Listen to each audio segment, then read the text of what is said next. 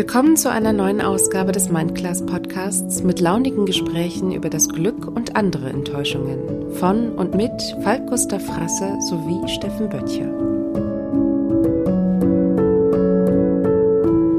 Ich bin äh, damals ähm, als einer der ersten sozusagen ähm, rübergegangen in den Westen und bin nach Hamburg und kriegte vom Aufnahmelager so, so einen Zettel ähm, mit einer Adresse, wo ich mich in Hamburg im Aufnahmelager dann melden sollte, nachdem ich dann erkennungsdienstlich behandelt wurde in Gießen. Ich glaube, es tut uns gut, wenn wir uns bewusster werden, in was für einem Meer voller Möglichkeiten wir schwimmen, ohne dass die Gefahr so super groß ist, dass wir untergehen. Jetzt, äh, auch wenn ich dir, du weißt ja, wir, wir, wir, wir lieben uns ja auf eine Art. Ja, hau mal raus. Aber ich sag mal, jemand mit deinem, mit deiner Intelligenz und deinem Alter sollte sich auch ein anderes Auto leisten können als 500 Euro vom Schrottplatz. Also. Die 1500 sind Aber ich verstehe. Stefan, ich weiß voll, was du meinst. Jetzt in dieser Lebensphase ist es halt, dass das mich glücklich mhm. macht, weil ich mir vor fünf Jahren weder die Reise noch das Auto hätte leisten können. Man sieht nichts anderes mehr und hechelt einem Ziel hinterher, welches in einer komplett anderen Richtung liegt. Zu glauben, sich das Auto seines Lebens zu kaufen, habe mit persönlichem Glück zu tun, ist armselig. Viele leben im Glück und merken es gar nicht. Und wiederum andere glauben ihr Glück in Haus, Auto und Golfclub gefunden zu haben. Es bleibt allerdings eine Traurigkeit in ihren Augen, von der sie selber nichts ahnen.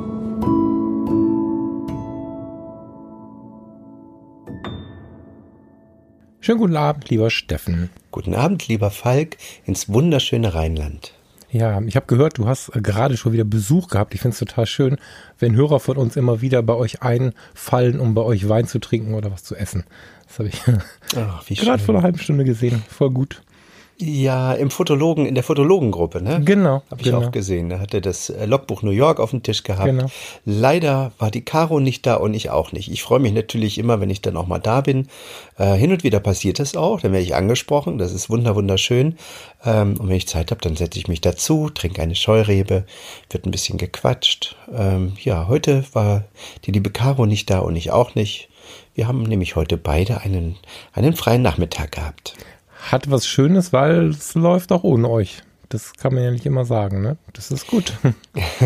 genau. Wir haben uns heute einen Satz dahingelegt, auf den ich, auf dessen Ausarbeitung ich jetzt sehr gespannt bin. Ich bin gespannt, was du dazu erzählst. Und wenn du möchtest, habe ich dir auch eine Geschichte mitgebracht. Aber erstmal, unser Satz ist heute, bist du reich? Und wenn nicht, dann werde es. Ja, den hast du äh, mir heute, heute Nachmittag so schön ins Gesicht geklatscht. Und ähm, mhm. ich bin auch sehr auf deine Geschichte gespannt. Erzähl doch mal. Ja, sehr gerne. Das ist eine Geschichte aus dem Zen-Buddhismus und wer Lust auf noch mehr solcher Geschichten hat, der kann sich in dem Buch, aus dem ich die Geschichte habe, mal umschauen. Das Buch heißt Erleuchtung zum Frühstück. Wir packen das mal in die Show Notes. Ein sehr reicher Mann nahm seinen Sohn mit auf einen kleinen Ausflug aufs Land. Es war ihm ein tiefes Anliegen, seinem Sohn zu zeigen, wie arme Menschen leben. So verbrachten die beiden einen ganzen Tag und eine ganze Nacht bei einer sehr armen Familie auf einer kleinen und einfachen Farm.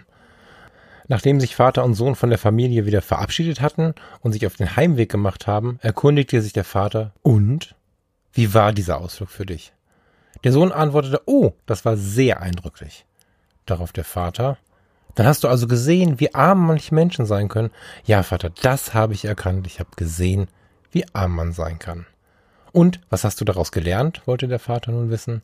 Der Sohn gab zur Antwort Ich habe gesehen, dass wir zu Hause einen kleinen Hund haben und die Farmersleute haben drei. Wir haben einen Swimmingpool und sie haben einen großen See. Wir haben eine schöne Beleuchtung im Garten und sie haben alle Sterne am Himmel. Unser Grundstück reicht bis zum Vorgarten und sie haben den ganzen Horizont. Der Vater war sprachlos und der Sohn ergänzte Ich bin dir so dankbar, Vater, dass du mir gezeigt hast, wie arm wir sind. Das erinnert mich sehr an, an äh, meine Zeit in Vietnam jedes Jahr. Das erinnert mhm. mich sehr daran, wie ich in diesen kargen Hütten saß und diesen Reichtum dieser Menschen bewundert habe und in den Gesprächen festgestellt habe, wie, wie, ach ja, wie, wie, wie, wie, dass wir, dass wir viel Geld haben, aber doch recht arm sind im, im, mit, mit allem, dass wir unser, unser Regelwerk, ähm, auch unser gesellschaftliches Regelwerk, auf das wir so stolz sind, dass das oftmals äh, uns natürlich auch so ein bisschen im Weg steht. Und ähm, ich habe am Anfang der Geschichte gerade so ein bisschen nachgedacht. Ich äh, hatte ja mal meine, meine beiden Kinder mit nach Vietnam genommen und äh, wollte eigentlich den beiden ähm, auch mal so ein bisschen zeigen, äh, dass es nicht nur, also dass das äh, die Gesellschaft, in der wir jetzt leben hier in Deutschland, ähm, dass das nicht auf der ganzen Welt so ist, sondern wollte ihnen auch zeigen, äh, guckt mal, hier gibt's Menschen, denen geht es sehr viel schlechter als uns. Und dann war ich äh, mit ihnen auf Quoc, das ist eine Insel, ähm, ist natürlich auch ähm, naja, das ist eine, eine wunderschöne Insel im Süden Vietnams und mit Palmen und Stränden. Und ähm, da ist es aber leider so, dass die, dass die meisten Einheimischen von den, ähm, ja, von den Strandhütten sozusagen weg sind, ihr Land verkauft haben an die, an die ähm, Tourismus, ähm, in, an die Tourismusindustrie und sind weiter ins Landesinnere. Und dort gibt es halt Dörfer, ähm, und äh, da leben die dann in so kargen Hütten, wobei sie leben gar nicht in den kargen Hütten, sondern sie sitzen davor und äh, haben eine ja, recht lebhafte Dorfgemeinschaft. Und wenn man da durchläuft, dann kommen dann Hunde und Kinder und spielen und rufen. Und ich war jetzt nun irgendwie damals so, so wahnsinnig stolz drauf, dass ich meinen Kindern zeigen konnte auch und, und wollte, dass es ähm, ja, dass es sowas gibt, dass es Menschen gibt, die kein festes Haus haben wie wir mhm. und ein Auto und sowas. Und die haben das überhaupt nicht verstanden, wo der Arm, wo die Armut der Menschen liegen soll. Ähm, und ich war so richtig baff hinterher, weil ich dachte, ihr müsst das doch sehen. Mhm. Aber für die war ist genau das Gleiche. Für die waren die nicht arm, die, die waren nur anders. Die lebten halt anders. Ich habe tatsächlich auch kurz an deine an deine Vietnam-Geschichte gedacht, als das gestern ja gelesen habe. Es war alles irgendwie ziemlich wuselig und dann habe ich tatsächlich diese Geschichte ähm, in diesem Buch entdeckt und äh, habe da so ein bisschen an Vietnam gedacht und, und auch äh, ganz grundsätzlich kam ich dann halt so viel ins Denken über das Thema, was ist jetzt Armut, was ist Reichtum und wo du es jetzt gerade sagst, dieses Leben vor der Tür, das ist ja schon, selbst das ist ja schon für mich eine Form von Reichtum in Form von Zufriedenheit. Das ist ja was, was uns, ich weiß nicht, sollen wir uns sagen, wir sagen mal uns, oft fehlt. Einfach zu sehen, wie, wie zufrieden wir sein dürften, wenn wir wollten. Hm, ich habe es, glaube ich, schon mal erzählt. Ich habe Ende der 90er war ich äh, Jahrespraktikant beim Caritasverband in so einem Flüchtlingsheim. Da waren gerade die Flüchtlinge aus dem äh, Bosnienkrieg in Deutschland. Ähm, 97, 98, so irgendwie. Und ähm, das war ein großes, das ist bis heute ein, ein, großes Haus, was ursprünglich als äh, Bürokomplex geplant ist.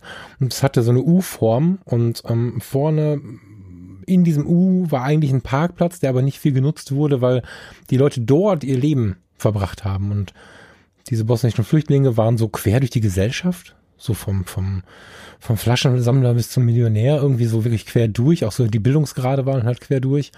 Und ähm, in meinen jungen Jahren, so gerade volljährig, war das super spannend zu erleben, was die als Schönheit, Reichtum, Zufriedenheit so gelebt haben. Was wir, oder naja, ich nicht, ähm, was dann die Leute im Wohngebiet eher verurteilt haben. Also ich fand es zum Beispiel mega faszinierend, wie sie, wenn jemand Geburtstag hatte oder wenn es irgendwas zu feiern gab, ihre Sofas genommen haben, weil man hatte natürlich kein Geld für Gartenstühle oder irgendwas.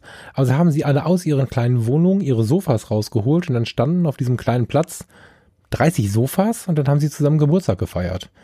Und, und wenn wir dann nachts um zwei noch da saßen, was war das ein Reichtum? Ohne, ohne fettes Bares irgendwie. Das war schon schön. Und dieses Draußenleben, das gibt's ja irgendwie in fast allen Kulturen. Das ist leider in Europa nicht, oder in Nordeuropa nicht so, nicht so, nicht so hart gelebt. Immer wenn ich ähm, solche Geschichten höre wie von dir und äh, wenn ich dann diese Geschichten aus Vietnam erzähle, ähm, kriege ich nicht oft, aber hin und wieder dann doch den Vorwurf ähm, oder zumindestens den Gedanken, ähm, dass wir manchmal auch mit so einem verklärten Blick darauf schauen und äh, die, die eigentliche Armut der Menschen gar nicht sehen. Und ähm, ich, ich muss da oft drüber nachdenken, äh, weil, weil ich in der Tat irgendwie sehe, wie wir uns vom Wetter best ja, bestimmen, unser Leben vom Wetter bestimmen lassen. Also wenn, wenn du mal überlegst, dass wir eigentlich die, die, die Hälfte, mehr als die Hälfte des Jahres in einem Haus sitzen und aus dem Fenster gucken, ob das Wetter gut genug ist, dass man, man einen Spaziergang machen mhm. kann. Das ist so eine Sache, die mich unglaublich, äh, die mich unglaublich wurmt, weil ich in der Tat dieses draußen sein und draußen leben also zumindestens weiß ich nicht, aus welchem, aus, aus welchem Gedanken das bei mir so ist. Ich finde draußen schöner als drinnen. Also ich mhm. bin lieber draußen als drinnen. Und äh, das quält mich natürlich, wenn äh, wir jetzt auf einmal mitten im Sommer wieder so 16 Grad kriegen und ich ähm, mir eine dicke Jacke anziehen muss. Also 16 Grad, das hält man jetzt nun draußen auch noch gut aus, aber ähm, lieber sind mir natürlich 20. Ähm, aber ein Gedanke, der, ähm, der mir da immer wieder kommt, ist äh, ein, ein ganz, ganz wichtiger Punkt, glaube ich, der uns dann doch sehr unterscheidet von den, von den Menschen in Asien oder auch eben von, von der Geschichte aus mit den Bosnien, mit dem Flüchtlingslager, was du eben erzählt hast. Mhm.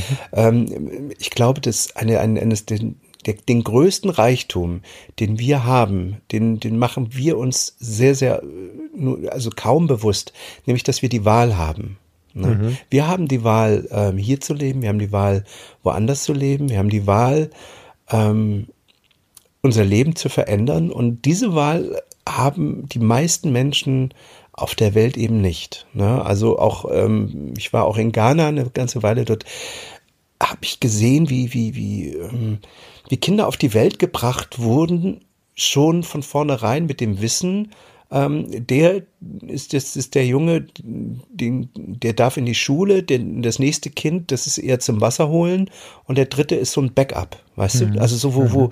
wo so Aufgaben verteilt wurden. Und diese Kinder, die haben nicht die Wahl, mhm. was sie dann machen, sondern der ist dann zum Wasser holen auf der Welt. Mhm. So, und ähm, der dritte ist dann halt Backup. Aber beide, die zweite und der dritte sind nicht die, die dann in die Schule gehen dürfen. Und das ist äh, eine Sache, die, die wir hier bei uns in, in Europa ähm, uns oftmals gar nicht klar machen. Natürlich gibt es auch in Europa Menschen, die jetzt nicht unbedingt die Wahl haben. Das sehe ich auch. Aber wenn, wenn ich davon spreche, meine ich natürlich immer der Großteil der Menschen. Ne? Mhm.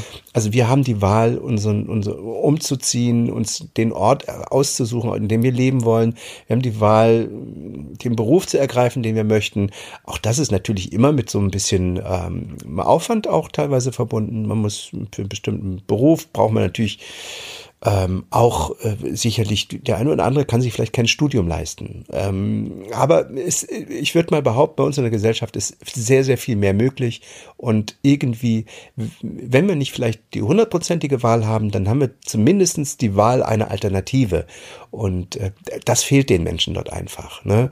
Und ähm, ich glaube, diese, diese, dieser Reichtum, den wir haben, ist eigentlich der größte Reichtum, ist wirklich die Wahl zu haben. Absolut. Ich denke, es ist ja immer so eine Teilbetrachtung. Also du kannst ja, wenn, wenn du auf, auf, auf ein Leben blickst oder auf viele Leben blickst, du kannst dir Teile rausnehmen. Und dieser Reichtum der Zufriedenheit, dieser Reichtum mit dem wenigen glücklich zu sein, ist ein Teilaspekt. Aber natürlich hast du völlig recht, dass, dass äh, wir uns bewusster werden sollten, wobei das wieder so eine Vorschrift ist, die, ich möchte eigentlich keine Vorschriften verteilen, aber ich glaube, es tut uns gut, wenn wir uns bewusster werden, in was für einem Meer voller Möglichkeiten wir schwimmen, ohne dass die Gefahr so super groß ist, dass wir untergehen. Das ist ja. schon sowas. Ne? Also ich habe auf Bonaire Cyril kennengelernt. Cyril, ach, ich habe gar nicht nach seinem Alter gefragt. Ich schätze den so auf 18, 20. Cyril hat irgend so eine Grundschulausbildung, die man so macht und arbeitet als Matrose auf so einem Touristenkahn irgendwie. Und Cyril war eine ganz coole Socke und dann habe ich Cyril irgendwann gefragt, Cyril, was, was hast du denn für Träume so? Und hast du, weißt du schon, was du mal machen möchtest? Bonaire hat als eins, als, als, als alleiniger Staat, eine kleine Insel, hat so viele Einwohner wie so eine deutsche Vorstadt. Also das ist ganz klein. Ist eine alte holländische Kolonie und er schaute mich echt mit so, mit so funkelnden Augen an und sagte, wenn du zu Hause bist, wie lange fährst du nach Holland, also in die Niederlande? Ich gesagt, ja. Nächster Punkt sind 30 Minuten. Da, wo wir gerne sind, sind so drei Stunden. Und dann sagt er, da möchte ich hin. Und da, da wäre ich gern mal. Eigentlich möchte ich da leben, aber wenn ich nur mal hinkommen kann, bin ich auch schon glücklich. Und da, hab, da ist mir bewusst geworden, wie, wie, wie reich wir sind, dass wir da hier rübergefahren sind. Dann habe ich ihn den ganzen Tag bewundert, mit was für einem Mindset er da unterwegs ist, wie super positiv er in dieser Welt ist. Und am Ende habe ich festgestellt, krass, du hängst dir fest, du bist hier zu Hause, das ist also, hängst dir fest, das ist jetzt ein sehr großes Wort, aber er träumt davon und wir fliegen wie selbstverständlich nach Hause und wussten zu dem Zeitpunkt schon, dass wir demnächst wieder an dem Ort seiner Träume ähm, sind. Und wir haben uns auf Instagram verbunden mit der großen Bitte, dass ich bitte immer jetzt poste und ihn markiere, wenn ich in Holland bin und ihm ein Foto mache. Und da habe ich so richtig gemerkt, wie tief diese Sehnsucht war und wie unerreichbar das für ihn war. Und wenn du selber, naja, mal eben ist ein großes Wort, aber wenn du selber hin kannst und jemanden vor dir sitzen hast, der dich, der dich wirklich, wirklich mit glasigen Augen anschaut und so gerne hin würde, dann wird einem sowas bewusst, finde ich. Das sind so, ja, dann ist es mir bewusst geworden. Wobei ich auch äh, bei der Geschichte mir, mir ein Satz in den Sinn kommt, ähm, den ich mir sehr oft irgendwie raushole. Ähm, des Glückes Tod ist der Vergleich. Mhm. Ich kenne eine, Men eine Menge Menschen, inklusive mir, die ähm, von Australien träumen, die sehr gerne dort mal hin wollten und ähm, es gibt einige, die auswandern wollen nach Australien. Ne? Australien ist ja so ein ach, so ein, so ein, so ein, so ein Wunschort für ganz viele. Und ähm, ich persönlich hatte jetzt nie den Drang irgendwie nach Australien. Mir fehlt da irgendwie so ein bisschen die, ähm, vielleicht das Knowing und, und ähm, ich, ja, das sind schöne Strände. Ich denke, wir haben hier in Europa auch schöne Strände. Ähm, aber als ich dann mit Caro, die ja dort äh, mehr oder weniger, ja, ich will nicht sagen aufgewachsen, also Caro ist mit 18 nach Australien, mhm. ähm, hat dort zehn Jahre gelebt. Und ähm, wenn sie von Australien erzählt, dann kriegt sie natürlich auch immer ganz feuchte Augen und mhm. äh, schwärmt von dem Land. Gleichzeitig erzählt sie aber auch immer, ähm, dass es äh, relativ schwierig auch ist, dort zu leben, wenn man kulturinteressiert ist. Weil sie sagt, weißt du, hier in Europa, wenn du eine andere Kultur sehen möchtest, dann steigst du in Flieger, eine Stunde, zwei Stunden, kannst, bist du in Paris oder mhm. in, in, wie du eben sagtest, nach Holland oder fliegst nach, nach Italien oder so. Wenn du in Australien lebst, ähm, dann fliegst du schon mal irgendwie 14 Stunden und bist, hast gerade mal Asien geschafft. Mhm. Ne? Und wenn du, wenn du mal wirklich eine andere Kultur sehen willst, dann kostet das ein Heidengeld und ist ein unglaublicher Zeit Zeitaufwand. Ne? Also wenn du mal Europa oder Amerika sehen willst. Ähm, für, für sie, die, die ja Kulturhistorie studieren wollte ähm, oder sich dafür auch dann interessiert hat damals, äh, es ist natürlich ungleich, ähm, wie soll ich das sagen, ja, schwieriger, beziehungsweise auch, auch nicht einfach, wenn du, wenn du in einem Land, in Anführungsstrichen, gefangen bist, äh, das so, so außer, außer ähm, der eigenen, ähm, ich sag mal, Historie als, als jetzt bin ich mal fast böse, als Gefängnisinsel, als britische Gefängnisinsel ähm, noch die Aborigines hat, aber sonst eben nicht mehr viel. Und wir haben ja eine, eine äh, ja, tausendjährige, 2000, 3000, 4000-jährige Kultur irgendwie, die gewachsen ist. Ne? Und mhm. ähm, das ist natürlich ähm, schon, schon, ja, für jemand, der sich dann so für Theologie und Kulturhistorik interessiert, ähm, nicht einfach. Also auch da wieder, ne, wir träumen von Australien, der Australier träumt davon, einfach mal schnell nach Rom zu können oder nach Paris oder nach England, nach London, die großen Städte sich anzugucken, andere Kulturen, andere Sprachen. Ähm, das ist äh, manchmal verrückt. Ich glaube, das, was, was wir da beachten müssen, ist, dass es immer nur ums Persönliche, um den persönlichen Reichtum, das persönliche Glück geht, was ja für jeden einfach anders ist. Ne? Also wir versuchen das mal darzustellen. Ich liebe das, solche Dinge wie, wie, wie Reichtum, gerade so wie ich es jetzt empfinde. Glück, was auch immer, sowas darzustellen, aber es ist natürlich immer eine ganz persönliche Geschichte. Na, wenn ich, wenn ich, wenn ich in Heidelberg auf dieser Brücke am Rande der Altstadt stehe, da bin ich ganz gerne und nicht so selten, auch wenn es vier, viereinhalb Stunden Fahrt sind, dann sehe ich immer ganz viele Asiaten, die die Tränen in den Augen haben und nicht mehr klarkommen wegen dieser mhm. wunderschönen Stadt, dieser Blick oben auf die, mhm. auf dieses Schloss und so. Da muss ich mir immer wieder vor, vor Augen führen, okay, krass, ich kann hier mal eben hinfahren, mehr oder weniger mal eben hinfahren. Treffe ich ab und zu mit dem Thomas äh, auf ein Bier in Heidelberg und so Scherze. Und die haben vielleicht ein halbes Leben darauf gespart und, und kriegen sich nicht mehr ein, weil, weil sie dies kulturell so, so, so interessiert. Und deswegen muss man das ganz individuell betrachten, glaube ich, wie das ähm, persönliche Glück aussieht. Also wir haben ja angefangen mit, ähm, bist du reich? Wenn nicht, dann werde es. Vielleicht möchtest du ein bisschen persönlicher so auf, auf deine Vorstellung von Reichtum mal eingehen. Magst du mir da was zu erzählen? Ja, ähm, als du, als du mir als du mir den Satz heute Nachmittag äh, schon mal schon mal so per WhatsApp mal eben schnell rübergeworfen hast, musste ich an eine Blogpost denken, die ich vor, hm, weiß ich nicht, vielleicht ein Jahr oder so geschrieben hat, habe. Ähm, die hieß The German Angst. Mhm. Lief, also die Blogpost äh, war unglaublich, ging, ging ganz, ganz gut durch die Decke. Mhm. Ähm, und äh, ich erinnerte mich halt an den an die ersten zwei Sätze, habe sie dann rausgesucht und ähm, habe sie jetzt hier gerade vor mir. Und meine Definition von Reichtum ist wirklich ähm, so dieser dieser erste dieser erste Abschnitt. Jetzt jetzt darf ich dir mal was vorlesen. Ähm, Gerne. Was ist eigentlich ganz gut definiert, meine meine Sicht auf auf meinen Reichtum. Mhm. Ich lese mal vor. Ja, gerne. Irgendwann kam der Tag, an dem ich herausfand, dass ich alles sein könne, was ich wollte. Dieser Tag beginn, begann mit dem wundervollen Satz von Paul Aden. Es kommt nicht darauf an, wer du bist, sondern wer du sein willst. Dieser Tag der Erkenntnis kam bei mir etwas spät, aber er kam.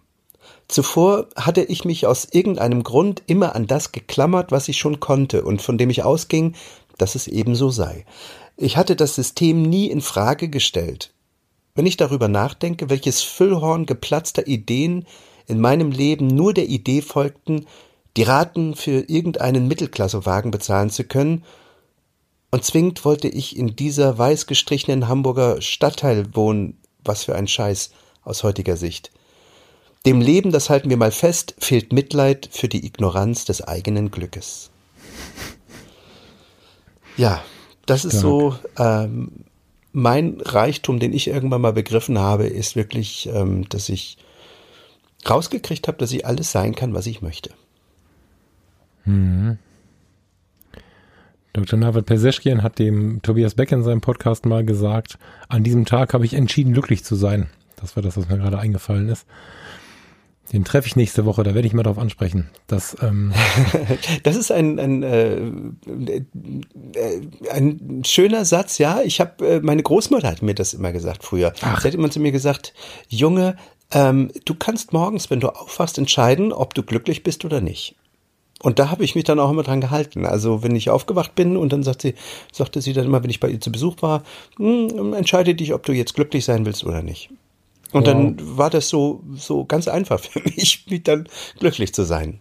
Was aber nicht wahrscheinlich die, die, die, äh, die langfristige Vorgeschichte für diesen Blogpost war, ne? Weil, weil das ist ja schon artverwandt, das Ganze. Ja, aber glücklich, glücklich zu sein und ähm, die Wahl zu haben, das zu tun, eigentlich wirklich, äh, was man möchte. Also ähm, es kommt nicht darauf an, wer du bist, sondern wer du sein willst. Also dieser, dieser Gedanke setzt ja eine Menge frei. Wir hatten ja auch in einer der letzten Folgen schon mal drüber gesprochen, ähm, was würdest du tun in deinem Leben, wenn du wüsstest, du könntest nicht scheitern? Der setzt ja auch eine unglaubliche Energie frei, der genau. Satz. Ne? Genau. Im Grunde meint er ja irgendwie dasselbe und ähm, irgendwie ignorieren wir unser, unser Empfinden für das, was wir wollen, sehr, sehr stark. Einfach weil wir, weil wir glauben, dass wir in einem Umfeld gefangen sind, was uns äh, das eine oder andere irgendwie nicht erlaubt. Ne? Mhm. Und ähm, ich glaube, dass man viel mutiger sein darf im Leben und viel, viel mehr auch vom Leben erwarten darf, als das einige tun. Also viele Menschen, habe ich den Eindruck, geben sich viel zu schnell auf, geben viel zu schnell ihre Möglichkeiten auf, weil sie sich einfach viel zu wenig selbst zutrauen, ja, weil sie, weil sie, ähm, ja, weil sie, weil sie in sich gefangen sind. Natürlich auch teilweise ist das eine Erziehung, ja. ja und, genau. äh, aber ich bin ja auch irgendwie erzogen worden. Natürlich bin ich irgendwie freigeistiger erzogen worden als andere, aber ähm, ich äh, habe auch schon, ähm, also gerade in meinen Mindclasses, einige Menschen ähm, kennenlernen dürfen, die hinterher ihr Leben verändert haben und mir bis heute Briefe schreiben und Mails schreiben und WhatsApp schreiben, ähm, wie sehr wie sehr dieser, dieser Mut, der in ihnen steckte, den ich habe ja ihnen gar nicht mal Mut zugesprochen, sondern ich habe nur die Tür aufgemacht, ähm, sie verändert hat. Also wie sehr äh, ist ja gar nicht mal mutig oftmals. Das ist ja gerade der Punkt. Also Absolut. du musst ja gar nicht sehr mutig sein, um Dinge aufzugeben. Wir haben das letzte Mal über das Loslassen gesprochen. Oftmals ist es wirklich nur es ist so einfach. Also ich, ne, auch, es ist, das Leben ist keine Hirnchirurgie. Das Nein, kann ich immer ja, wieder sagen. Ja. Also das Leben ist nicht so kompliziert, wie man sich das manchmal denkt. Der, der erste Schlüssel, zu, also bei mir ist es zumindest so, ist so ein bisschen das Verstehen. Und wenn jemand, der, weil du gerade die Erziehung angesprochen hast, die, die, das klingelt ganz laut in meinem Kopf. Ich wohne hier direkt am Ruhrgebiet und wenn du in Ratingen wohnst, bist du zur einen Hälfte in Düsseldorf groß geworden, auf der anderen Seite im Ruhrgebiet. Und das sind ganz verschiedene Welten. Ich meine, du kennst die Gegend hier ein bisschen. Und ähm, ein Teil meiner Familie mütterlicherseits, die ganzen Großtanten und so, war ganz klar Arbeiterfamilie, Essen-Katernberg, wer sich hier ein bisschen auskennt. Das war Pott, da ging man unter Tage, da kam man mit, mit weißen Augen auf schwarzem Gesicht ähm, aus der Zeche wieder und so Dinger. Da ähm, habe ich in der Kindheit tausendfach den Satz gehört bei, beim Kuchen nachmittags, wenn man sich den mal leisten konnte, als kleiner Junge. Aber Junge, wir sind ja nur einfache Leute. Und mhm. dieses Wir sind ja nur einfache Leute war zwar auf eine ganz beeindruckende Art und Weise, ich bin ein großer Fan dieser Ruhrpott-Romantik. Also wer sich mit dem Wort nicht so richtig anfreunden kann, googelt es mal. Das ist ein wirklich fester Begriff. Also Ruhrpott-Romantik ist das, was ich ganz spannend finde da, aus dieser Sicht ist es spannend, weil die Leute sich mit diesem Satz einfacher Leute auch so zugehörig fühlten und untereinander eine unglaubliche Solidarität aufgebaut haben. Aber sie haben sich auch große Mauern gebaut und vor allen Dingen die wie ich, die es dann in der Kindheit viel gehört haben, die mussten tatsächlich, auch ich, eine ganze Zeit dran knabbern, um zu merken, okay, pass auf, Moment, also wir sind doch nur einfache Leute, heißt jetzt aber nicht, dass ich dieses oder jenes nicht versuchen kann. Also ich kenne genug Leute, die aus diesem Satz heraus erst mit 30 oder 35 sich da mal getraut haben zu studieren, sich mal getraut haben, sich irgendwo anders zu bewerben, sich was zuzutrauen. Ne? Und deswegen hat die Erziehung, glaube ich, einen großen Stellenwert. Die muss man aber nicht verfluchen, weil niemand, also nichts ist nur schlecht. Auch die Erziehung ist nicht nur schlecht und die Eltern sind bestimmt nicht nur schlecht. Aber sich dann zu sagen, okay, pass auf, ähm, vielleicht sollte ich mir dann doch erlauben, mehr zu können.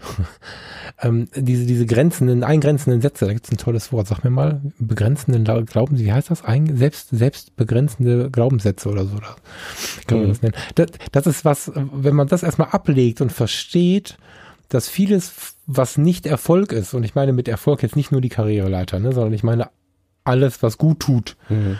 Oftmals liegt es einfach daran, dass man noch nicht verstanden hat, dass wenn man sich das erlaubt, viel mehr geht. Also seitdem ich aufgehört habe, mir zu sagen, das macht keinen Sinn, mich will doch in diesem Job, in dieser Clique, bei diesen Menschen, in diesem Hobby, bei dieser Freundin, was auch immer, keiner sehen. Sobald man sich angefangen hat, das äh, zu verbieten, geht plötzlich viel mehr. Viel, viel, viel mehr. Ganz automatisch, weil man einfach, wenn man selbst was anderes ausstrahlt, wenn man selbst was anderes glaubt, ja auch bei den, bei den Menschen ganz anders ankommt.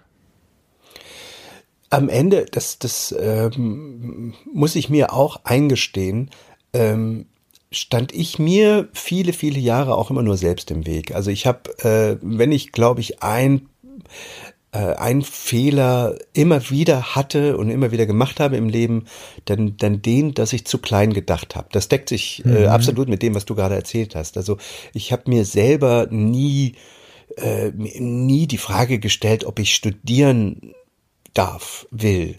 Ähm, ich bin damals äh, in der DDR groß geworden und habe äh, hm, hätte wahrscheinlich auch Abi machen können, aber das, die Frage stellte sich nicht. Ich habe aber auch hinterher irgendwie mir nie zugetraut, äh, äh, Abi nachzuholen und dann zu studieren. Heute denke ich, oh, ich hätte so gerne äh, Journalismus studiert, äh, so, weißt du, so, so Sachen, die mich interessieren. Ich bin selber gar nicht auf die Idee gekommen, weil ich es mir selber nicht zugetraut habe. Ähm, mhm. Heute weiß ich, ey, das hätte ich mit links hingekriegt. Ne? Ähm, letztlich bin ich ja irgendwie auch in den Bereich reingerutscht. Ja. Ich wollte gerade sagen, dass du heute, wenn du es genau nimmst, ja zu einem Teil auch Journalist bist, lieber Steffen. Ja, natürlich, klar. Aber ich hätte natürlich äh, dieses, dieses Handwerk ähm, allumfassend mir gerne äh, auch in, in, Form eines Studiums irgendwie ähm, beigebracht. Ähm, aber ähm, nicht nur nicht nur das jetzt, was was den Berufswunsch angeht. Das ist viele Sachen, die man die man sich selbst ausschließt. Ähm, da sind wir wieder bei dem berühmten ähm, Haus am Meer, bei dem, bei dem eigenen Boot. Das, das klingt immer so, als, als hätte ich irgendwie äh, Kohle. Nein, das, ich bin halt irgendwo wohin gezogen, wo man sich sowas leisten kann, ohne dass man, dass man reich ist. Also wo, weißt du, ähm, teilweise ist es einfach wirklich die Schranke im Kopf, dass man denkt, na ja, wenn, wenn ich mir in Hamburg eben äh, die, die, dieses Apartment oder das Haus an der Alster nicht leisten kann, heißt es ja nicht, dass ich mir niemals äh, dass ich niemals am Wasser wohnen werde können, weil es gibt ja noch hm. andere Seen, weißt du, aber man, man, ich weiß auch nicht, ich bin mit 18 damals nach Hamburg gekommen, aber ich bin niemals auf die Idee gekommen, irgendwo anders hinzuziehen, hm. weil ich ähm, aus irgendeinem Grund dachte, das ist jetzt hier meine, mein Zuhause, meine Heimat und, und Hamburg ist es dann. Ähm, und habe auch vieles, was mich an Hamburg genervt hat, permanent irgendwie äh, für mich ignoriert oder weggedrückt und, und ähm, naja, Ende vom Lied ist, wir wohnen jetzt hier in Mecklenburg und, und zumindest jetzt nach einem Jahr kann ich sagen, wow, das hätte ich äh, echt früher machen können. Egal, aber es ist oftmals wirklich so, die, die, dass man die eigene ja, dass man zu klein denkt und äh, dass man sich selbst einfach äh, viel zu wenig zutraut und äh, oftmals reicht es einfach nur, die Dinge auszusprechen. Ich sage immer, dem, dem Universum äh, dem Wunsch zu äußern, manchmal muss man echt aufpassen, weil das Universum oftmals sehr gut zuhört, auch wenn das vielleicht so ein bisschen esoterisch klingt. Äh, dem Universum heißt, ähm, man setzt einfach ähm, jemanden einen Floh ins Ohr, so wie wir das jetzt hier auch mit dem Restaurant irgendwie gemacht haben, ne? Dass wir gesagt haben, ach ja, wir gucken mal, ob wir einen Café finden, zack, dann, dann trägt das einer zum anderen weiter und zack, plötzlich kriegst du ein Restaurant angeboten. Ähm, und dann ist auch die Frage, oh, wie, wie sag mal, Caro hat jetzt Erfahrung in der Gastronomie und so, aber eben noch nicht in Mecklenburg und noch nicht äh, mit den mit den deutschen Gesetzen und und und das muss man sich auch erstmal wieder drauf schaffen und so. Ähm, aber ey, es funktioniert. Das ist äh, so schwer ist es nicht. Ich sage auch immer, ähm, wenn du dir mal anguckst, wie viele ähm, wie viele Leute aus dem Ausland hierher ziehen, ja, ähm, nehmen wir mal Türken, teilweise ähm, noch nicht mal richtig gut Deutsch sprechen, aber hier schon einen Obstladen haben und damit vollkommen genau. klar, weißt du, die machen sich selbstständig und, und die zwar sind, den Besten in der Stadt. Die sind mutiger als viele Deutsche, ja. die sagen, oh nee, Selbstständigkeit, oh, oh nee, da, oh, da muss man, aber, weißt du, aber jeder Vietnamese macht sich hier, wenn er rüberkommt, selbstständig. Jeder, jeder Türke fängt irgendwie eine Obst, nicht jeder, das stimmt auch nicht, aber äh, dann gibt's halt den Obstladen, ne? Also, und ich finde das immer wieder sau beeindruckend, ähm, wie, wie, wie sehr das in der, in der, ähm, in der, naja, auch im, im Denken natürlich verankert ist. Also, na klar, mache ich halt einen Obstladen auf, dann also das ist so völlig normal, ne? wo, wo wir uns Deutsche manchmal so, also viele Deutsche dann auch vorsichtig sind und sagen, oh nee, ich mache mich jetzt nicht selbstständig, da muss man ja und ähm, muss ich erstmal einen Liquiditätsplan aufstellen und, und ich weiß ja gar nicht, wie das genau. geht. Und dann muss ich ja Horrorgeschichten. Muss, muss ich ja BWL studieren vorher und sowas, ne? Ähm, nee. Ja, es ist halt, also, pass auf, das ist ja, das ist total spannend, dass du es genauso erzählst. Ich habe noch eine andere Frage für dich im Hinterkopf, aber da muss ich mal rein. Voll gut. Ich habe echt also gerade zu Rettungsdienstzeiten, das ist ja nun schon eine ganze Zeit her, so in der Phase, in der ich gerne und auch schon schon extrem lange und gut, ich glaube gut fotografiert habe, aber halt so als Gefallen mal für einen Kumpel, wenn er mich fragte, vielleicht eine Hochzeit fotografiert habe, aber langsam kam ich dahin, dass ich dachte, oh, eigentlich könnte ich da mal ein Gewerbe drauf anmelden, weil da lässt sich bestimmt auch ein bisschen Freiheit mit schaffen, ne? Also wenn du wenn du so eine Hochzeit fotografiert hast, bekommst du dafür halt auch Geld und wenn du das nebenbei machst, ist das unter Umständen ein Teil deines Urlaubs, so. Und jahrelang habe ich mich das nicht getraut, genau aus den Gründen. Ne? Ich komme aus so einem Verwaltungs-, so einem, Poli so einem kommunalpolitischen Verwaltungshaushalt. Mhm. Ähm, mein Vater war auch Förster, aber der war halt beides. Und da, da war das echt hart verwurzelt, dieses, dieses Gesetzes, äh, also das war nicht mal mehr gesetzestreu, das war so ein bisschen gesetzesehrfürchtig. Und mhm. ich hatte wirklich große Sorgen, dieses Gewerbe anzumelden. Hatte auch so ein bisschen, na, so vielleicht aus dem Tatort oder was, keine Ahnung, also äh, äh, Finanzamt, da musst du auftreten, dass wenn du alles im Griff hast und dann habe ich irgendwann angefangen, es gibt ja diesen, ich möchte diesen Satz erwähnen, obwohl viele Leute behaupten, der wäre abgedroschen, ich finde den so wichtig, ähm, ich traue mich jetzt, äh, die, dieser Satz, äh, du bist die Summe der Menschen, mit denen du dich umgibst. Eigentlich heißt er ja, du bist die Summe der fünf Menschen, mit denen du dich umgibst. Mhm. Ähm, die, dieser Satz, über den wird ja inzwischen relativ viel gegrinst, weil er sehr, sehr viel benutzt wird. Ich finde ihn so wichtig, weil ich habe es halt auch gemerkt. Ne? Ich habe ähm, irgendwann dann angefangen und ich habe gemerkt, ich traue mich das nicht und habe dann angefangen, mal Leute anzuquatschen, die sich halt selbstständig gemacht haben. Witzigerweise auch den Türken um die Ecke, den du gerade angesprochen hast, der, der einen äh, Kiosk hatte eine Bude. Mhm. Hier im Pott gibt es ja alle zwei Meter eine Bude und die ist immer in türkischer Hand. Da siehst du die Hürriyet vor der Bild hängen. und ähm, ich habe die alle mal angequatscht und saß dann irgendwann bei einem Notar, der seinen Job aufgegeben hat. Und ich meine, wenn ein Notar seinen Job aufgibt, das ist schon, das will schon was ja. heißen, weil er sich selbstständig gemacht hat und im Ruhrgebiet auf Immobilien macht. Und ich habe mit den Leuten gesessen, immer wenn ich irgendwie in so einem ganz entspannten Modus mit dem irgendwo war, habe ich gesagt, kannst du mir mal helfen, wie soll ich das machen? Und die Antwort war immer und ohne Ausnehmen, ja, mach halt einfach. Mhm. Und ich saß da und dachte, Moment, ich hätte gerne Tipps, ich habe einen Stift und einen Zettel, ich bin schreibbereit, erzähl mal. Mhm. Dann habe ich mich angeguckt und in der Bude habe ich ein Bier hingehalten bekommen und beim Notar ein Whisky. Und dann hieß es, hör doch mal auf, mach einfach. Genau. Und irgendwann bin ich halt ins Rathaus gegangen und habe halt gesagt, guten Tag, ich habe keine Ahnung, alle haben gesagt, ich soll es mal machen, dürfte ich vielleicht ein Gewerbe anmelden? Und die Frau fand es halt voll cool, hat mit ganz viel Geduld mir die Dinge erklärt, hat aber mit ganz viel Geduld auch nur zehn Minuten gebraucht. Also es mhm. war jetzt wirklich kein Hexenwerk. Ne? Jetzt muss man natürlich gucken, was mache ich mit den Steuern. Da gibt es ja solche Menschen, die heißen Steuerberater. Mhm. Und wenn man die anruft, meistens kriegt man ein kostenloses Erstgespräch. Im schlimmsten Fall kostet das irgendwie 80 Euro. Dann im schlimmsten Fall muss man sich die ansparen. Aber dann hat man einen Steuerberater. Und das ist halt, das, das ist halt so viel einfacher und da geht es jetzt gar nicht nur ums Gewerbe, sondern alles Mögliche, was man so an Ideen hat. Wir haben eine Welt, wir haben Google, wir, ich weiß noch, was mein Vater mit seinem Brockhaus, ja, erstmal wie lange er darauf gespart hat, und dann hatten wir das ganze Wohnzimmer voller Brockhausbände, also das war quasi Google in analog, da standen halt für die Jüngeren von uns, ich weiß nicht, Steffen, was war so eine Enzyklopädie, 50 Bücher? Ja, die, die kosteten richtig Asche, ne? Früher. Unfassbar Kohle, genau, genau. Ja, ja. Unfassbar viel Geld.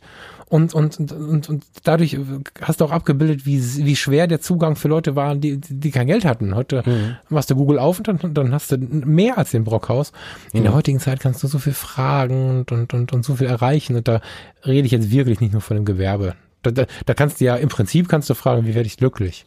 Ja, mittlerweile kannst du dir YouTube-Videos angucken, glaube ich. Wie machst du dich selbstständig ja. und ja, ja, ja. Ähm, das, das, ich habe auch äh, damals, ich habe mich im Jahr 2000 selbstständig gemacht, also vor mittlerweile 19 Jahren. Mhm. Und ähm, ich habe natürlich vorher auch überlegt irgendwie, also wobei ich damals so eine so eine ja, wie soll ich sagen, ich, ich, ich mir selbst vertraut hatte. Ich hatte so ein Grundvertrauen, das wird schon irgendwie klappen. Ähm, wir haben ja letztes Mal schon drüber gesprochen, ich hatte dann so eine Ich-AG-Förderung. Ähm, aber ich muss jetzt wirklich mal sagen, ich habe seit 19, äh, seit 2000, also jetzt 19 Jahre lang, ähm, nicht einmal aktiv outbound gemacht, dass ich mich hingesetzen musste und irgendwie Werbung gemacht habe, irgendwie um, um Aufträge zu generieren. Mhm. Ähm, vom ersten Monat an lief das irgendwie. Ähm, mhm. Ich hatte mal ein paar dünne Monate, ja, und es gab auch mal so eine, so eine, so eine, vor ein, zwei Jahren so eine Phase, wo ich dachte, Mensch, es dürfte es auch mal wieder klingeln, das Telefon. Und verrückterweise klingelt es immer dann, gerade wenn du denkst, ach, jetzt muss ich ja doch mal was machen. Das mhm. ist verrückt. Ähm, das soll jetzt nicht heißen, dass ich jetzt hier, dass, dass jeder befähigt ist, irgendwie sich selbstständig zu machen. Ich habe auch einige erlebt, ähm, wo, wo dieses, ähm, ja, dieses Selbstverständnis, sich im Markt aufzustellen, einfach nicht da ist. Ne? Also ähm, auch das erlebe ich ganz oft, dass Leute ähm, schon ein Problem damit haben, ihren eigenen Preis zu definieren irgendwie. Aber ich kann doch dafür jetzt kein Geld nehmen, es macht mir doch Spaß. Oder ähm, naja, jetzt ja auch bei, bei Caro, die, die das Restaurant hat im Moment alles sehr BWLig ausrechnet, ne? Also wo, wo wirklich ähm, jeder, jedes, jedes, jede Anfrage und jedes Angebot äh, rein auf, auf, aus kaufmännischer Sicht irgendwie äh, mhm. beantwortet wird, wo ich sage, na ja, aber guck mal, der Kunde hier, der ist doch super vernetzt und ähm, da würde ich doch schon mal äh, gucken, dass du, dass du dem so ein Angebot machst, was er nicht ausschlagen kann, weil der bringt mit Sicherheit wieder die mit und da hast du wieder das und du, es geht gar nicht mal darum, mehr Kunden zu generieren, sondern das, die richtigen Kunden, das richtige Klientel. Ähm, ne? Also ich glaube, das Restaurant läuft, das ist voll, das ist jeden Abend voll, aber sie möchte eben, ähm, dass, dass der Gast nach einem bestimmten Wein fragt, weil sie sonst ein bisschen unterfordert ist, wenn sie immer nur hören, machen wir noch mal vier, vier Bier klar, Kleine. Weißt mhm. du, das möchte mhm. sie ja auch nicht. Also sie möchte natürlich auch irgendwie ein Klientel, was, was ein bisschen, naja, ein bisschen gehobener ist. Aber weißt du, und das machst du eben nicht mit BWL, sondern da musst du dann immer auch ähm, ein bisschen, ein bisschen anders rangehen an die Sache. Und da sind einige auch nicht unbedingt für geschaffen. Ne? Das muss man auch mal so sagen. Naja, das ist ja auch, glaube ich, gerade gar nicht so richtig die Frage. Ne? Also das ist ein, ein Teilaspekt. Ne? Also ich habe das ja genauso erlebt. Hm. Ich bin in diese ganze Podcast, Fotoblog, whatever, Öffentlichkeitswelt gestiegen mit dem großen Gedanken, ich muss hier voll selbstständig sein und diesen ganzen Quatsch mit dem Gesundheitswesen vollkommen sein lassen. Und ich habe ja selbst auch gemerkt, als ich, und das ist, glaube ich, der Knackpunkt, in den Spiegel geschaut habe und mir wirklich ehrlich beantwortet habe, was möchte ich jetzt? Ne, du kriegst ja ganz viel Input von außen, was man so macht und was man so für gute Ideen für dich hat. Und darüber also mir ist es sehr schnell passiert, obwohl ich glaube, echt einen Fokus auf mich zu haben. Mir ist es dennoch schnell passiert, dann irgendwie auf diese Dinge viel zu viel zu reagieren und viel zu wenig in meinen eigenen Spiegel und auch in mich selbst hineinzuhören. Und mhm. am Ende habe ich jetzt doch gemerkt, okay, pass auf, voll selbstständig will ich gar nicht. Ich möchte für meinen inneren Frieden, ich persönlich möchte drei, vier Tage arbeiten gehen. Mhm. Das muss also angestellt sein. Das muss eine geile Nummer sein. Ich muss mich da wohlfühlen, ich muss da meine Freiheiten haben. Genau das habe ich jetzt auch bekommen. Ähm, aber ich habe halt gemerkt, okay, mein Weg ist ein etwas anderer. Ich brauche mehrere Säulen. Ich brauche einen Angestelltenjob, ich brauche meine Fotografie, ich brauche ein bisschen Podcast. Ich habe so verschiedene Säulen und auf denen fühle ich mich wohl. Und ich glaube, dass da tatsächlich der, der, der wirkliche Reichtum äh, zu finden ist. Ich, wer jetzt Bock auf Vollselbstständigkeit hat, ist auch cool, aber da wollte ich gerade noch mal noch mal reingrätschen. Ähm, du hast mir ja vorhin die Frage gestellt, ähm, was was für mich Reichtum bedeutet oder welchen Reichtum mhm. ähm, ich in meinem Leben sozusagen sehe. Wie sieht's denn bei dir aus? Was ist denn dein dein großer Reichtum, den du in dir trägst? Also Unbeschwertheit und Zufriedenheit ist was, was mir viele Jahre gefehlt hat. Das ist so das, was mich seit jetzt dann doch ein paar wenigen Jahren oder vielen Monaten, das ist jetzt so eine Sache, ähm, anschreit, ne? dass ich jetzt merke, wie oft ich da sitze und zufrieden sein darf und unbeschwert sein darf. Unbeschwertheit hatte ich, hatte ich lange, lange, lange Jahre nicht. Ich hatte dauerhaft so einen Stein im Bauch und Stein in der Magengrube und, und wusste nie so richtig woher. Und, und hatte immer so dieses Problem, unzufrieden zu sein und, und, und ich würde gerne mal, ich habe ganz viele so, so,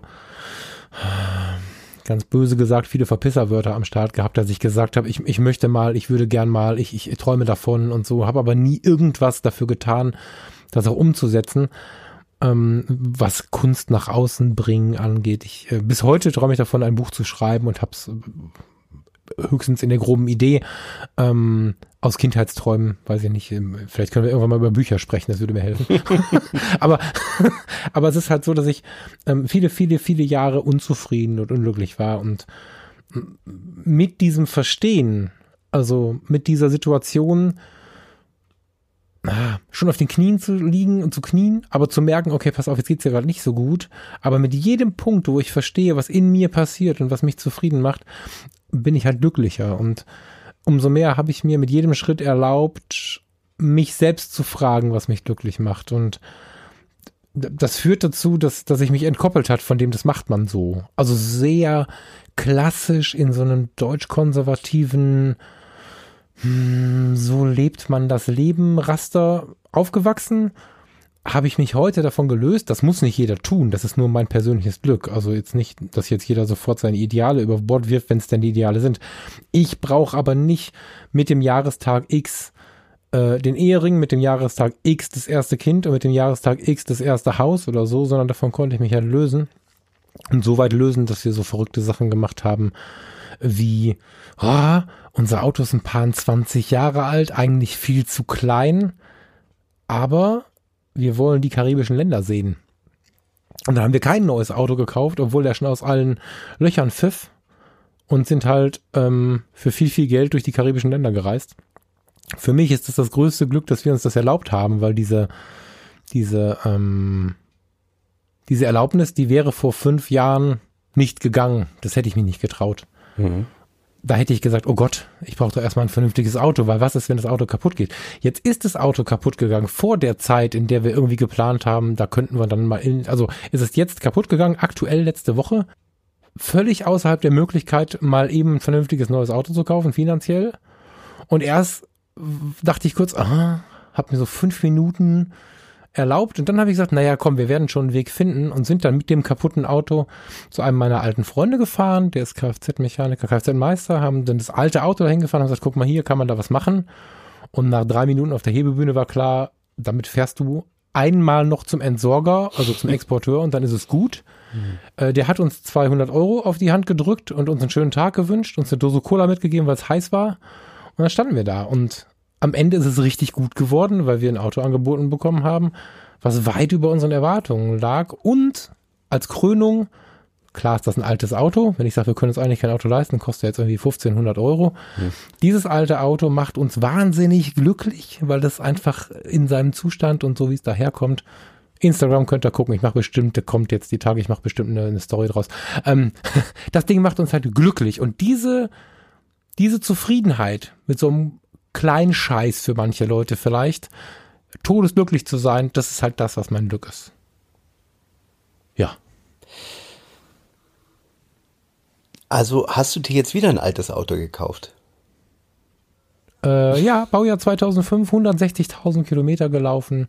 Ein Kombi, jetzt passen die Hunde auch rein. Ja, aber der ähm, wird Werkstattmeister gepflegt, frisch poliert.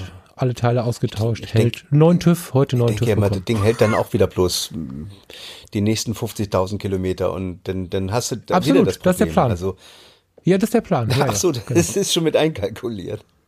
Ja, ich, Steffen, ich hatte in meinem Leben zehn Autos oder so und so alt bin ich ja noch nicht. 15 Autos, keine Ahnung.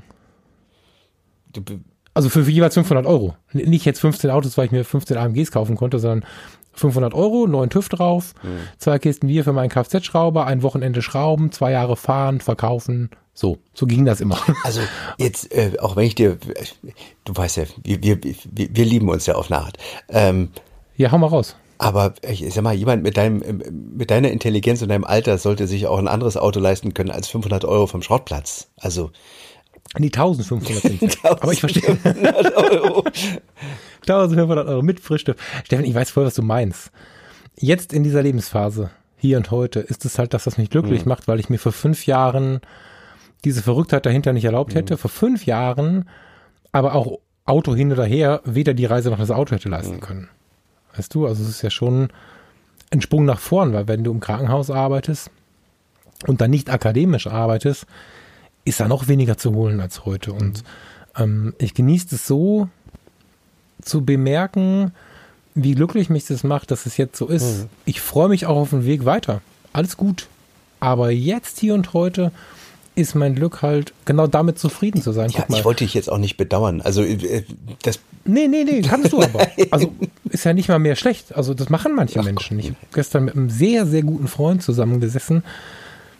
Tja, also ich weiß gar nicht, wie ich es beschreiben soll. Das klingt immer so bescheuert, aber ich würde den jetzt als soliden Millionär bezeichnen und der guckt natürlich immer so ein bisschen, der grinst sich halt mhm. immer ein. Ne? Der, der mag das irgendwie auch, wenn wir uns über, über solche Dinge dann mal mhm. unterhalten zwischendurch. Mir ist schon klar, dass viele Leute da auch denken, äh, was macht denn der Volk da immer? so, aber das ist halt jetzt eine Lebensphase und, und, und ich will gar nicht sagen, ich will bis ans Lebensende 1500 Euro Autos für die, für die Frist des TÜVs fahren oder so. Das ist nicht das Ding. Sondern ich freue mich heute, dass ich heute damit zufrieden bin. Also ich, ich habe mir fest vorgenommen, dass ich, ähm, wenn ich meine Karre abbezahlt habe, also ich habe ähm, dadurch, dass ich halt unglaublich viele Außerhausproduktionen äh, habe und hatte, ähm, echt mir, mir so, so, so eine große Karre gekauft, weil ich auch äh, sehr viel Bedien bitte mal eben die Autonerds, hilf denen mal, was Ach, du da gekauft Nee, du, da kriege ich wieder, da kriege ich da wieder schlimme Post irgendwie.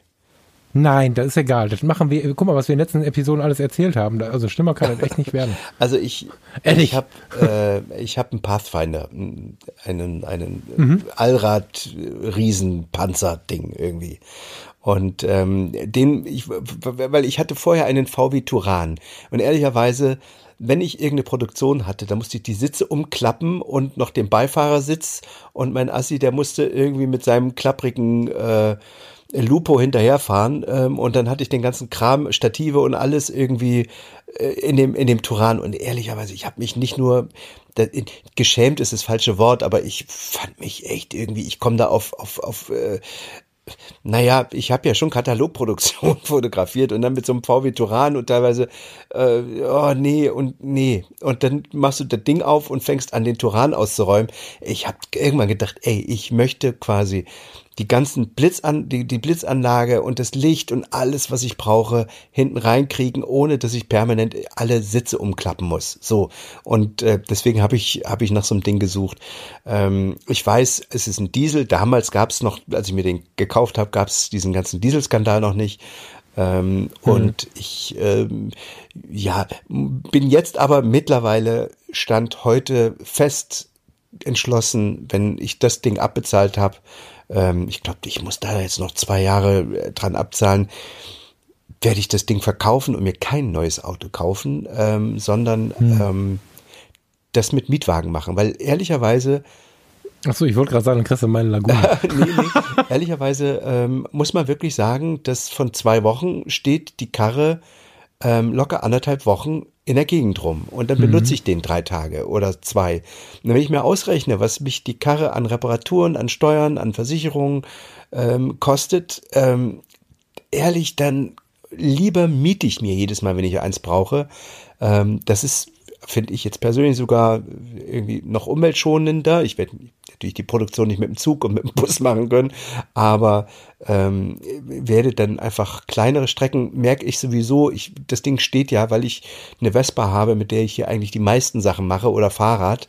Ähm, und ich brauche einfach, ich, ich weigere mich auch irgendwie so ähm, ähm Strecken, äh, die, die kürzer sind als, als 10, 15 Kilometer irgendwie mit einem, mit einem Auto zu machen. Dann lieber setze ich mich auf die Vespa oder aufs Fahrrad ähm, und, und Caro hat ja nun auch noch zur Not ein Auto. Also das, ist sowieso völlig. Ja, du hast ja auch eine geile Zuganbindung, muss man sagen. Du bist ja, glaube ich, in einer Stunde in Warnemünde und in anderthalb in Berlin oder so, ne? Wenn ja, ich das in Erinnerung das, hab, das, das passt auch alles, genau.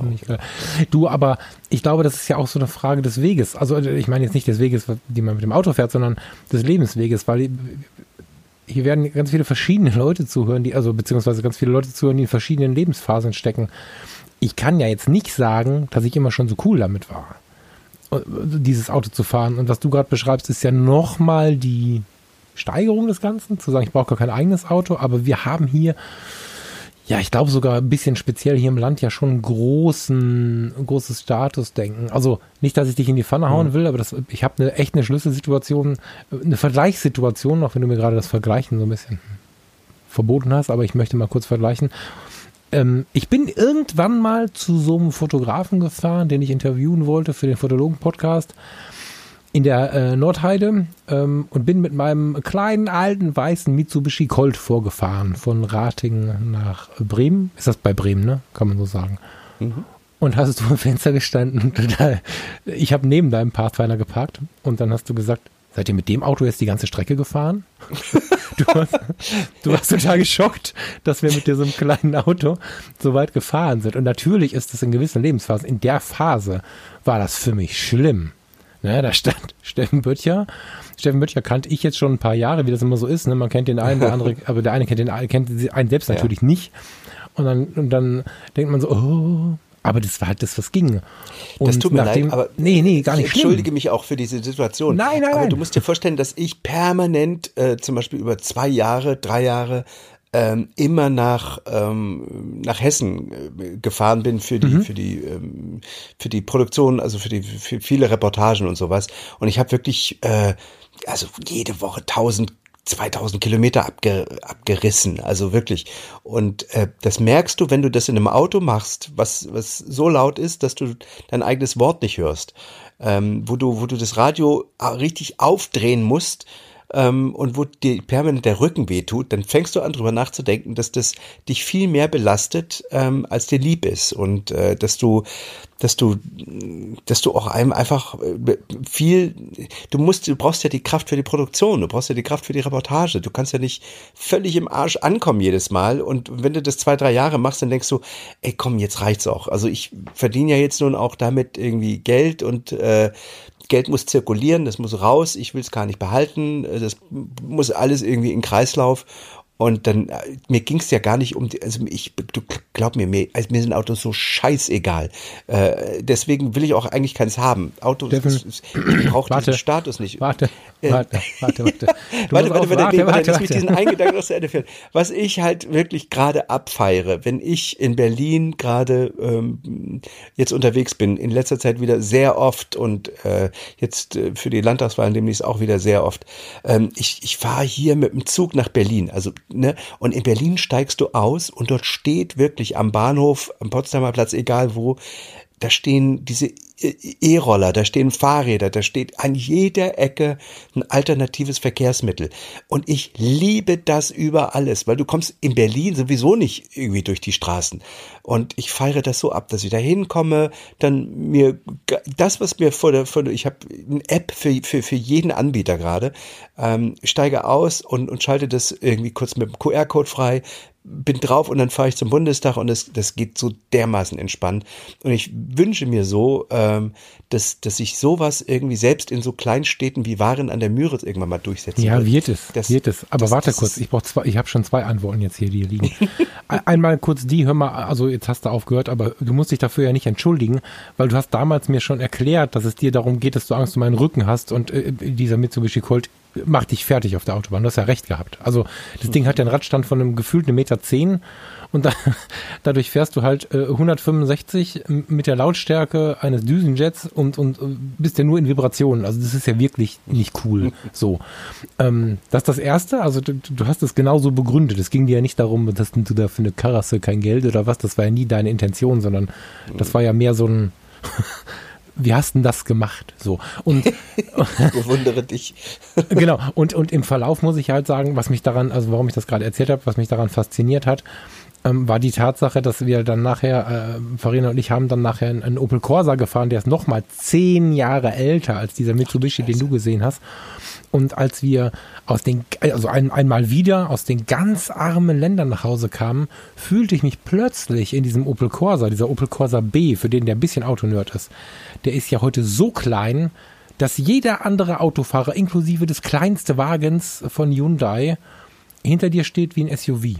Und, und im Straßenverkehr ist es ja so ein bisschen so, das muss ich mal sagen, weil ich bin viele Jahre auch VW-Bus gefahren, äh, fetten Multivan T4 und so. Ich weiß ja, dass die Größe eines Autos durchaus die Präsenz im Straßenverkehr auch so ein bisschen prägt. Und ähm, wir kamen dann aus diesen armen Ländern zurück und fühlen uns plötzlich reich. Und das war, glaube ich, das, was ich gerade mit meiner Antwort sagen wollte, dass ich erlebt habe, wie, wie reich ich mich fühlen kann, wenn denn meine innere Haltung dazu entsprechend ist. So. Hm. Ähm, und Achtung, was du von Berlin erzählst, kann ich mega bestätigen. Wir waren kürzlich, na, kürzlich ist gut, vor ein paar Monaten in München und ähm, standen dort am Flughafen. Und wer schon mal versucht hat, vom Flughafen in die Innenstadt zu kommen mit öffentlichen Verkehrsmitteln, der weiß, wovon ich rede. Da bezahlst du irgendwie 25 Euro für irgendeine mhm. S-Bahn, die ich, ich glaube 25, 30, 40 Minuten kann ich so ewig lange unterwegs und da stehst du da und denkst dir, Moment, was, was das? Und dann sagte Verena, guck mal, und da war dann von, ich glaube, Karnau oder was, von einem dieser, dieser Carsharing-Anbieter, ähm, halt ein Riesenplakat. Und da bin ich dann ganz froh, dass, dass mein Mädchen ein paar Jahre jünger ist, weil die hat dann den, den alten Mann in den Hintern getreten und gesagt, wir versuchen das jetzt. Und dann haben wir das, diesen Barcode da gescannt und ja. saßen nach, ey, ohne Witz, fünf Minuten oder so in einer neuen A-Klasse, in so einem GLA. Das ist ein Mercedes, wie ein Golf, nur, nur ein bisschen höher gelegt. Ähm, Mini-SUV irgendwie sind für, ich glaube, 19 Euro zwei Stunden durch München gefahren, haben uns eine kleine Stadtrundfahrt gegönnt und haben das Auto einfach irgendwo hingestellt, abgeschlossen und das Thema war durch. Hm. Also das war für mich tatsächlich, ich jetzt, der, der es öfter nutzt, lacht mich aus, aber Für mich war das eine neue Nutzungsidee für unseren Planeten. Wie super geil ist das? Ja. Also, und jetzt in Berlin sagst du gerade, ne, da stehen noch Fahrräder, da, da steht ja alles Mögliche. So finde ich super. Ja. Aber auch das muss man sich erlauben, tatsächlich. Ne? Also ich kenne ganz viele Leute, die sich das nicht vorstellen können. Ich möchte gerne, bevor wir gleich, äh, die Stunde ist fast rum, zum Ende kommen, dir nochmal noch mal, ähm, von, einem, von einem Gespräch erzählen, was ich vorhin mit Caro hatte, als ich, äh, sie fragte nämlich, ähm, welches Thema wir heute Abend haben. Und dann, dann sagte ich ihr, ja, es geht um Reichtum. Und ähm, dann, dann sagte sie, dass sie da auch schon öfter drüber nachgedacht hat und ähm, ihr kommt immer ein, ein ähm, die Goldschürfer in den in den Sinn, ne? in Amerika damals in den USA, mhm. ähm, die zum Goldschürfen gegangen sind und dann haben die ähm, ja Tage dort am Wasser verbracht und haben da Gold geschürft und ähm, manche haben es gefunden, manche nicht und es war ja nun irgendwie auch natürlich hat das was mit Glück zu tun. Ähm, aber auch äh, natürlich am Ende, wenn man viel, wenn man, wenn man genug Nuggets gefunden hat und zum Glück hatte, dann hatte man den Sack voller Gold. Und mhm. ähm, sie meinte, dieses Gold ist, äh, wenn du es dann hast, dort eigentlich nicht viel wert gewesen, solange du das nicht eintauschen konntest gegen, gegen Dollar. Mhm. Also du, du, du hast dieses, dieses Glück und du hast dieses Gold, was, wenn du es für dich behältst, dir überhaupt nichts bringt. Ähm, es wird ja erst wirklich nutzbar dadurch, dass du damit in eine, in eine Gesellschaft kommst, die äh, damit was anfangen kann. Und äh, wir haben dann vorhin im Gespräch darüber nachgedacht, ob das mit unserem äh, inneren Glück, von dem wir jetzt gerade in der Sendung gesprochen haben, ähm, nicht vielleicht auch so ist, dass wir das eigentlich immer nur empfinden können in Gesellschaft. Also ähm, Dankbarkeit hast du, empfindest du nur, ähm, wenn du auf andere blickst. Vielleicht auch auf dein eigenes Leben irgendwie auf, aber, aber wenn nur du selbst auf der Welt wärst, könntest du dann dankbar sein? Weißt du, was ich meine? Ja, wenn ich jetzt anfange zu reden, sind wir noch eine Stunde dran. Aber äh, ja, voll. Also ich, ich vertrete ja die Meinung, dass wir uns oftmals zu wichtig nehmen, indem wir glauben, die Dinge alle für uns zu tun. Nicht, ne, du bist Fotograf, ich bin Fotograf. Ich glaube, dass wir auch in solchen darstellenden Dingen, aber auch im ganz normalen Leben das meiste tun, weil wir nicht alleine sind. Hm. Ja, schon, ja. Mmh. Aber. Ja, auch du mit deiner Zufriedenheit, äh, was du vorhin erzählt hast, ne? dass du dein, dein größter Schatz oder dein größtes Glück, dein größter Reichtum mhm. im Moment ist, dass du ähm, ja so zufrieden bist mit der Situation. Mhm. Ähm, aber ist es nicht so, dass diese fehlende Zufriedenheit vorher nur dadurch zustande kam, dass du in einer Gesellschaft äh, irgendeinem Druck nicht gewachsen warst, möglicherweise. Absolut. Und wo du gerade bei nicht alleine sein bist, weil ich inzwischen ähm, zum einen meine Menschen gefunden habe, die das mit mir so leben, oder die Menschen, die mich immer schon begleiten, haben es akzeptiert. Also es das heißt nicht, dass ich ähm, vermutlich hätte ich es auch ohne das getan, aber das ist ein weiterer Baustein zum Glück, dass man sich ähm, indem man dazu steht, was man sich wünscht und, und was man tun möchte und so, ähm, Gleichgesinnte findet, mit denen man das Leben leben kann. Es ist nicht besonders förderlich, wenn man Wünsche und Träume hat, die das Gegenüber am besten noch der Partner von morgens bis abends kleinklopfen. Ähm, aber auch, also ich habe festgestellt, dass der offene Umgang mit Wünschen, auch wenn sie vielleicht auf den anderen nicht so realistisch wirken mögen, ähm, als offenen Umgang funktioniert es halt plötzlich. Nur solange ich es zurückgehalten habe, oder zu leise ausgesprochen habe, hat es für große Diskussionen gesorgt. Sobald ich dazu wirklich gestanden habe, weil ich selber für mich auch erkannt habe, hat es funktioniert. Also auch wieder so die Interaktion mit meinem Gegenüber, mit dem ich meine Zeit verbringen möchte. Mhm. Ist da ein Thema. Und äh, da, wo du das gerade sagst, fällt mir ein, dass der liebe Marco sein Boot verkauft hat. Wir sprachen in der letzten Woche Der Marco, drüber. ja. Der Marco, stimmt. der Marco hat kein Boot mehr. Ich weiß gar nicht, ich habe ihn gar ich war in der letzten Woche so viel unterwegs, ich habe ihn jetzt gar nicht mehr gesehen. Jedenfalls ist der Liegeplatz neben mir frei. Ähm, und jetzt, wo du es erzählst, fiel mir, ist mir eingefallen, dass der Marco zu mir ja gesagt hat, ähm, so schön wie das Boot ist, ich habe vier Jahre darauf gelebt, aber wenn, wenn du alleine rausfährst, äh, und das mit niemandem teilen kannst, dann ist es auch sehr einsam auf so einem Boot. Dann bist du auch mhm. ähm, nicht zwingend glücklich darüber, dass du ein Boot hast, wenn, wenn niemand an deiner Seite ist, mit dem du es gemeinsam genießen kannst. Mhm. Und äh, da sind wir wieder bei der, bei der, ja, bei der Company. Da sind wir auch äh, bei der Liebe. Also du, du, alles oben drüber äh, wirst du nur erleben, wenn du Liebe empfinden kannst. Und auch da ist doch die, ist doch, überleg doch mal, du kannst ja auch ähm, lieben, also Glück empfinden in der Liebe, wenn du zurückgeliebt wirst. Weil wenn, wenn du, mhm. wenn du jemanden liebst und der dich nicht zurückliebt, dann macht das ja nicht glücklich. Also auch da wieder brauchst du ja einen, einen Gegenüber. Die, die Liebe, und ich möchte übrigens, habe ich gestern mit Farina darüber gesprochen, bevor ich jetzt äh, darauf antworte, für mich ist Liebe nicht nur die Liebe. Also für mich ist, ist ähm, ich finde, dass wir im Deutschen die Liebe, wir geben die Liebe oftmals immer nur in die Hand der Beziehung des Partners, mit dem wir zusammenleben und so. Viel mehr ist Liebe. Wenn wir miteinander sprechen, uns inspirieren, ist das eine Form von Liebe. Wenn wir Freundschaften knüpfen, uns vertrauen, ist das eine Form von Liebe. Aber Liebe ist total existenziell wichtig und ich glaube, dass es, es hören solchen Podcasts immer auch Menschen zu, die glauben, nicht geliebt zu werden. Und da möchte ich mal was Ermutigendes sagen, weil ich glaube, dass, ich glaube, das wolltest du gerade sagen, ne? Liebe ist ein Schlüssel. Mhm. Liebe ist ein, ein, Schlüssel zu leben, glücklich sein. So. Ich habe in einem meiner Workshops, ich muss jetzt ein bisschen allgemeiner formulieren, um denjenigen nicht zu nennen, in einem meiner Workshops mal einen, einen, einen jungen Mann kennengelernt.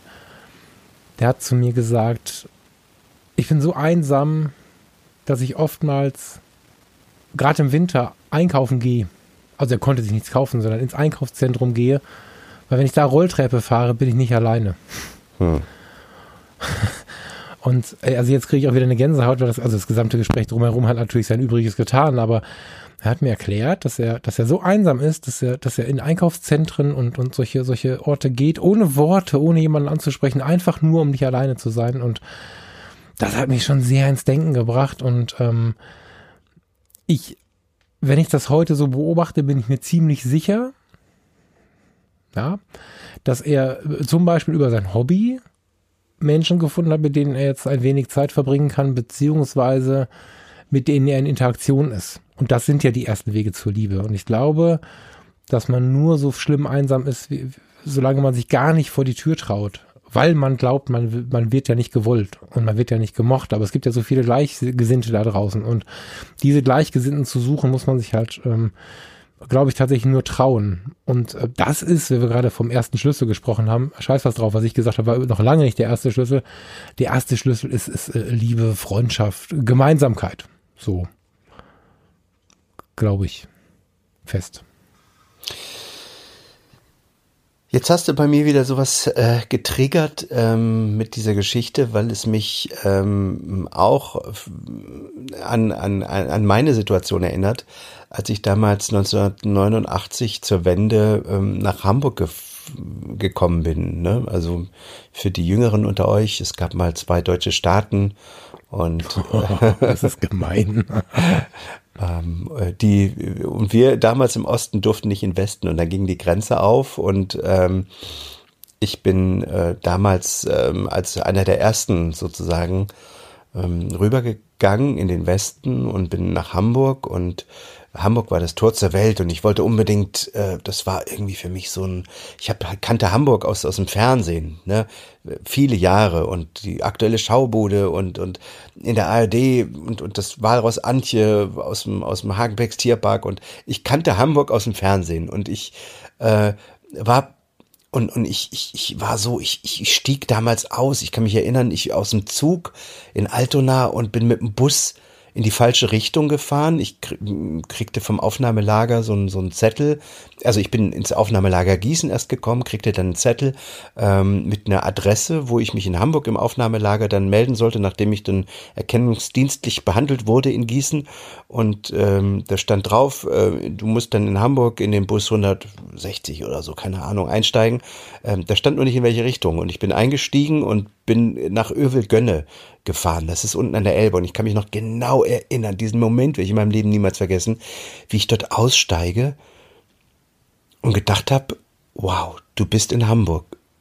Da, vor dir ist die Elbe und da fährt jetzt gleich so ein riesen Dampfer lang und ich habe da gestanden und ich war so, dass ich habe den Mund nicht mehr zugekriegt. Ich bin in Hamburg, ich lebe in Hamburg und ich war, ähm, bin, bin die ersten Tage durch durch die Stadt gerannt und habe mir alles angeguckt und fand das wahnsinnig faszinierend.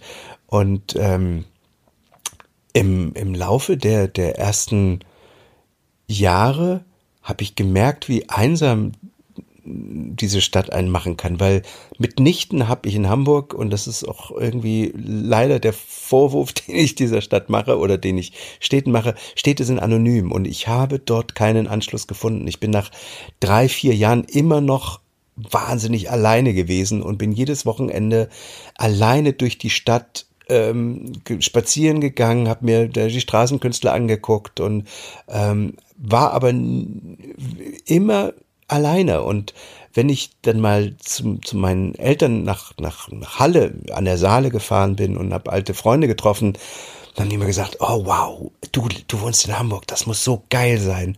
Und ich habe immer bei mir gedacht, naja, wenn die wüssten, dass ich da jedes mhm. Wochenende mhm. alleine in der U-Bahn sitze und alleine durch die Stadt renne und äh, niemanden kenne und ähm, naja, verrückterweise, ich hab, auch das habe ich schon mal formuliert, ich habe hier in, in Waren nach einem Jahr kenne ich mehr Menschen, mehr Leute, habe mehr, Freunde will ich jetzt nicht sagen, aber mehr Bekannte, Leute, die mich grüßen, die ich grüße, mit denen ich ein Schwätzchen halte, als ich in Hamburg nach 30 Jahren hatte.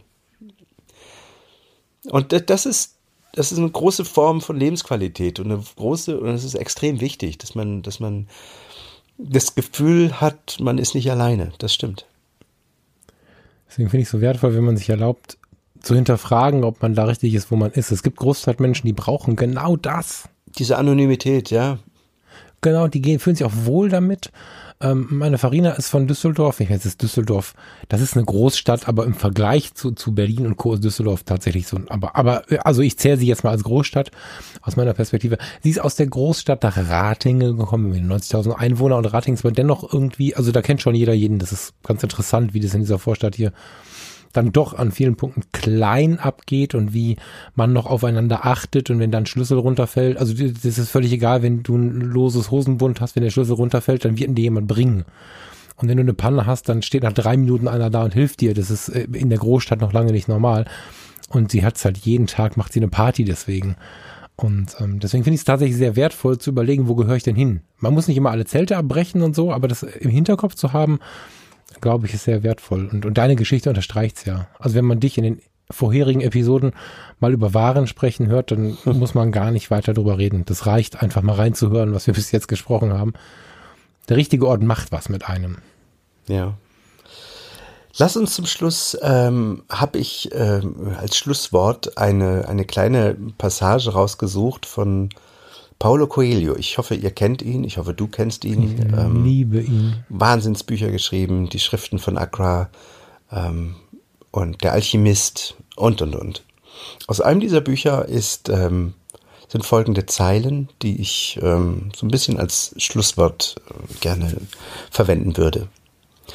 Das Glück zu suchen gleicht einem Stier, der nach dem Torero Ausschau hält. Man sieht nichts anderes mehr und hechelt einem Ziel hinterher, welches in einer komplett anderen Richtung liegt. Zu glauben, sich das Auto seines Lebens zu kaufen, habe mit persönlichem Glück zu tun, ist armselig. Viele leben im Glück und merken es gar nicht, und wiederum andere glauben ihr Glück in Haus, Auto und Golfclub gefunden zu haben. Es bleibt allerdings eine Traurigkeit in ihren Augen, von der sie selber nichts ahnen. Ich muss mal schauen, ob ich das jetzt selber wegschneide, was ich jetzt sage, oder, und deine Worte zum Ende nehme oder, oder ob ich es drin lasse. Aber Paulo Coelho hat mir über massiv schlechte Zeiten hinweg geholfen. Ich habe so gut wie jedes Buch hier im Schrank stehen und jetzt gleich werde ich mir noch ein Glas Wein holen und mal in den Schrank greifen und eines dieser weißen Bücher schnappen und mal wieder ein bisschen drin lesen. Das ist, ähm, danke. Damit habe ich jetzt nicht gerechnet. Mein lieber Falk, ich freue mich jetzt schon aufs nächste Mal. Und äh, ja, danke euch allen da draußen fürs Zuhören. Und äh, dann hole ich mir jetzt auch ein Glas Scheurebe und hebe das Glas und sag auf die Liebe. Ah, warte, ich habe mein Glas nicht in der Hand. Auf die Liebe, lieber Steffen. vielen Dank fürs Zuhören, vielen Dank für das nette Gespräch, lieber Steffen. Wenn dir als Zuhörer diese Episode gefallen hat, kannst du uns einen großen Dienst erweisen, indem du uns bei iTunes bewertest. Mit jeder positiven Bewertung wird unser Podcast sichtbarer und wir erreichen noch mehr Menschen mit dem, was uns bewegt. Vielen Dank, ich freue mich, der Steffen freut sich, wir freuen uns auf deine Worte. Bis zum nächsten Mal. Ciao, ciao.